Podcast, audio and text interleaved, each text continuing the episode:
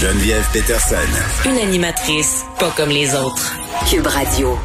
On se, parlait un peu plus tôt euh, du procès euh, de Gilbert Rozon avec Nicole Givbeau, un verdict euh, de non-culpabilité qui en a choqué plusieurs. quand même, un mouvement de solidarité qui se met en place pour soutenir Annick Charrette, la victime alléguée de Gilbert Rozon, qui a fait lever l'interdit de publication quant à son identité. Hier, je parle avec Alex Dufresne, qui est co-organisatrice de cet événement-là qui va avoir lieu ce soir à 17h30 devant le Palais de justice de Montréal. Salut Alex. Allô? Bon, Alex, euh, on la connaît bien, elle a déjà été collaboratrice à cette émission. Pourquoi vous avez décidé d'organiser euh, cette sentinelle-là?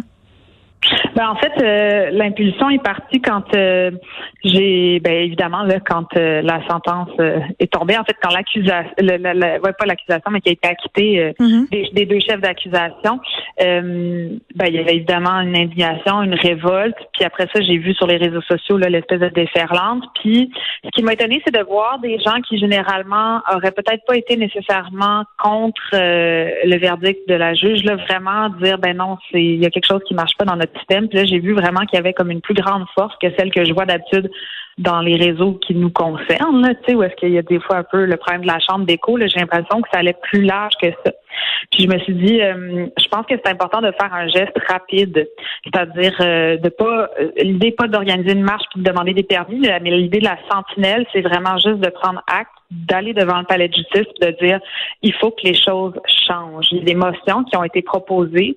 Euh, il y a déjà des choses dans le système qui ont commencé à changer. En, depuis le mouvement MeToo, c'est sûr que euh, le système judiciaire est remis en question, mais ça bouge pas assez vite, clairement. Parce que la question que je me dis, c'est après avoir vécu MeToo, il y a quand même du temps qui s'est écoulé. Comment ça se fait qu'on arrive aujourd'hui avec euh, ce qui se passe avec Roson, où il y a quelques quelques semaines avec Éric Lapointe, là, on a un gros problème là encore, je crois dans le message qu'on envoie aux victimes, dans le message qu'on envoie aux gens qui auraient besoin de témoigner, hmm. puis dans notre système euh, judiciaire.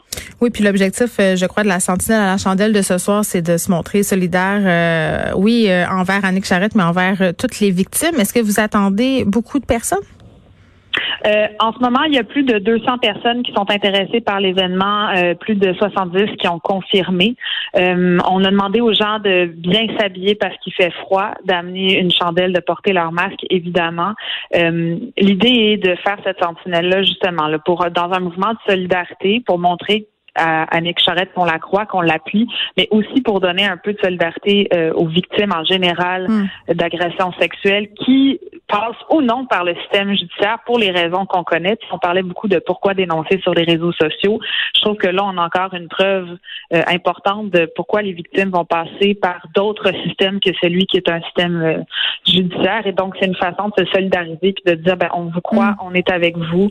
Euh, laissons pas ce système-là vous empêcher de parler. En même temps, Annick Charrette l'a souligné à plusieurs reprises que l'issue de cette démarche judiciaire ne devrait pas dissuader les victimes d'éventuellement porter plainte. C'est important de continuer à le faire, justement.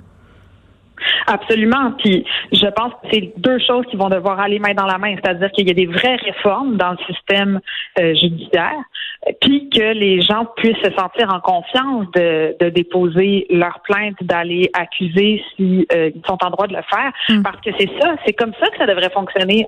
C'est pas normal qu'on dénonce sur Facebook, c'est pas normal qu'on dénonce sur Instagram. Personne n'a envie de faire ça, personne n'a envie de passer par là. Mais pour l'instant, on dirait que des fois c'est le dernier recours que les victimes ont.